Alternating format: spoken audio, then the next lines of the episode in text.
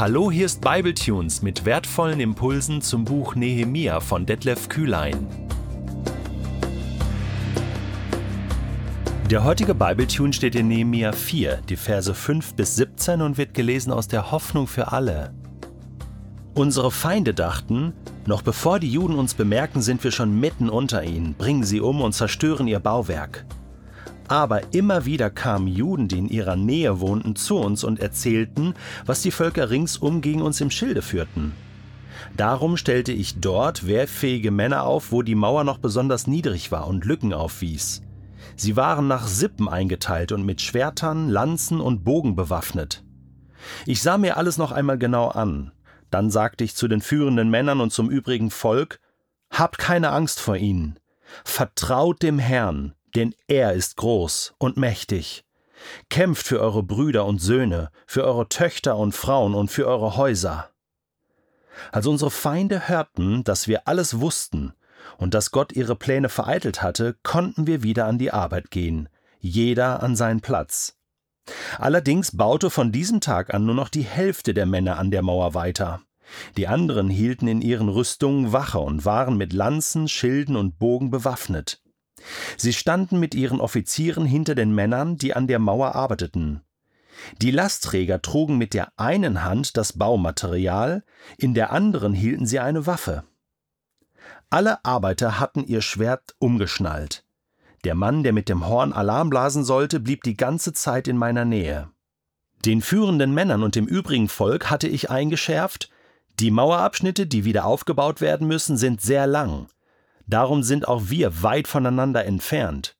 Sobald ihr irgendwo das Horn blasen hört, lauft sofort dorthin. Unser Gott wird für uns kämpfen. So arbeiteten wir alle vom Morgengrauen bis zum Einbruch der Dunkelheit, und die Hälfte der Männer hielt mit der Lanze in der Hand Wache. Ich hatte allen befohlen, übernachtet in Jerusalem, damit ihr nachts eine Wache übernehmen und tagsüber arbeiten könnt. Sogar nachts zog ich meine Kleider nicht aus, und auch meine Verwandten, meine Mitarbeiter und die Männer meiner Leibwache waren jederzeit einsatzbereit mit der Waffe in der Hand. Wenn man sich im Krieg befindet, ist es gut, seinen Feind zu kennen, ihn nicht zu unterschätzen, sich mit ihm auseinanderzusetzen, ihn ernst zu nehmen, sich über seine Strategien, über seine Möglichkeiten, sein Potenzial Gedanken zu machen, seine Stärken damit man auch die Schwächen findet. Nehemia tut genau das. Er ist eben nicht nur ein Mundschenk und ein guter Bauleiter, wie sich herausstellt, ein guter Teamleiter und Motivator, sondern auch ein guter Stratege. Und erst in der Krisensituation eines Teams, eines Unternehmens, einer Kirche oder Gemeinde zeigt sich, wie gut ein Leiter oder eine Leiterin wirklich ist. Unsere Feinde dachten, noch bevor die Juden uns bemerken, sind wir schon mitten unter ihnen, bringen sie um und zerstören ihr Bauwerk. Nehemia wusste das. Er wusste, was seine Feinde denken. Noch einmal, das war ein massiver Angriff, ein Zusammenschluss von verschiedenen Gruppen, die jetzt hier im Begriff waren, Jerusalem hochzunehmen, einzunehmen und dieses Bauwerk, diese Mission des Nehemia zu zerstören, im Keim zu ersticken.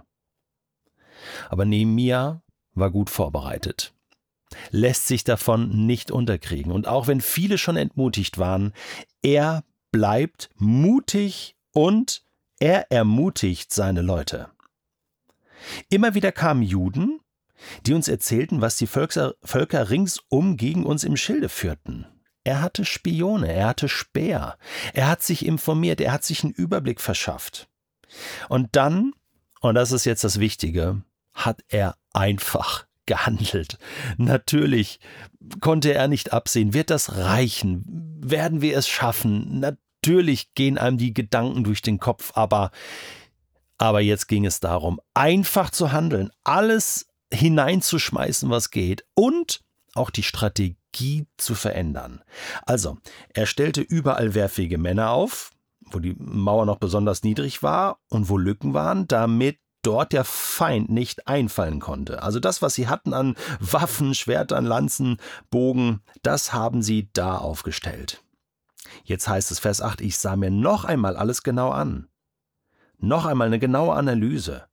Und dann kommt das Entscheidende. Nehemia nimmt all seine Kraft zusammen und auch all seinen Glauben und hält eine Motivationsrede vor dem Volk, die alles verändert. Er sagt zu ihnen, habt keine Angst vor ihnen. Vertraut dem Herrn, denn er ist groß und mächtig.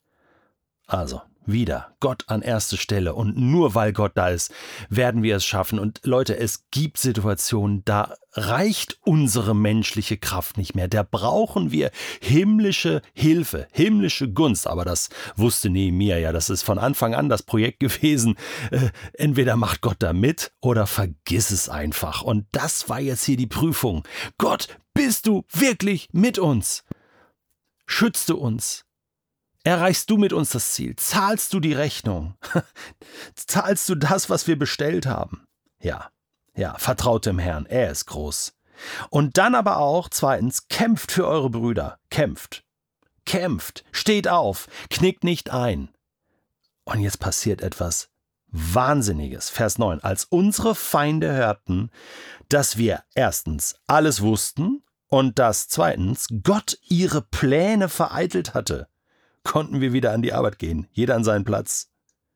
Was ist passiert? Plötzlich ist der Feind entmutigt. Die dachten, die hätten leichtes Spiel.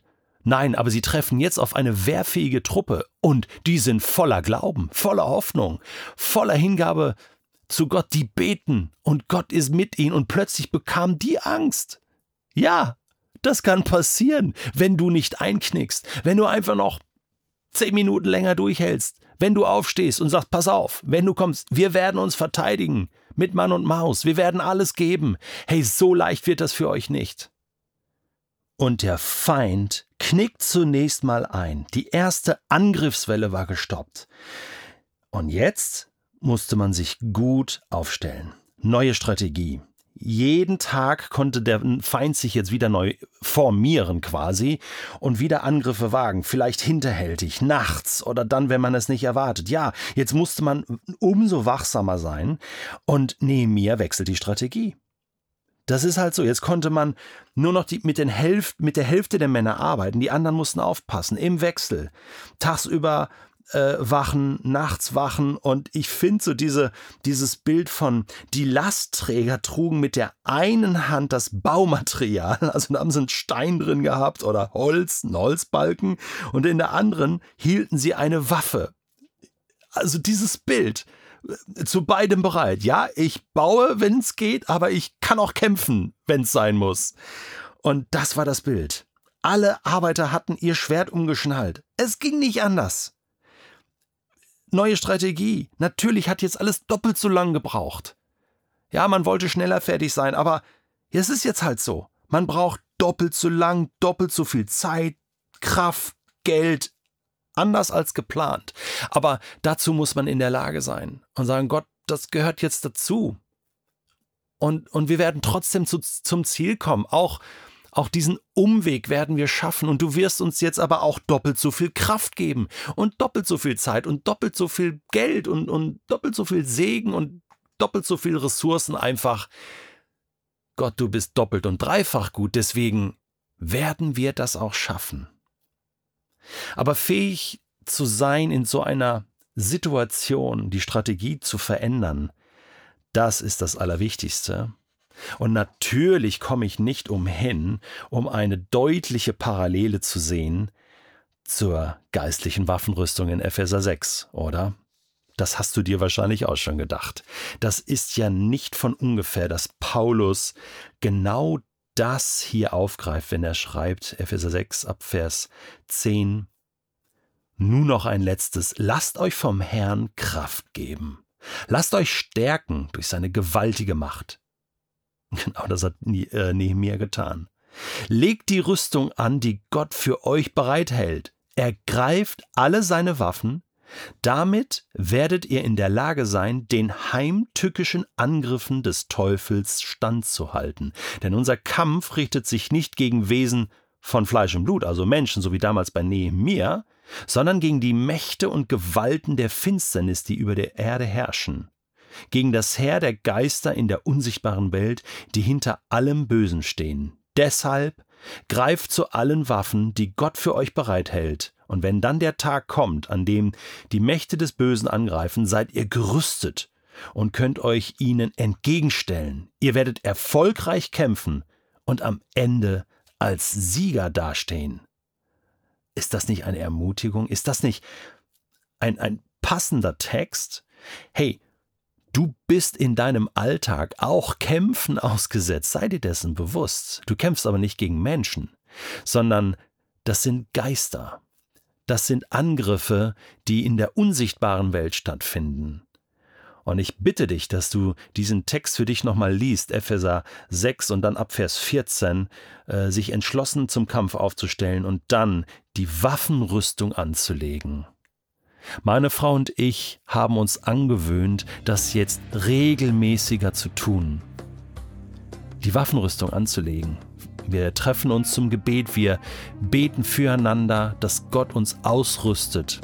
Wir sind wachsam als Ehepaar, wir gehen durch unseren Alltag, durch unser Leben, weil wir wissen, da gibt es den Feind, der meint es nicht gut mit uns.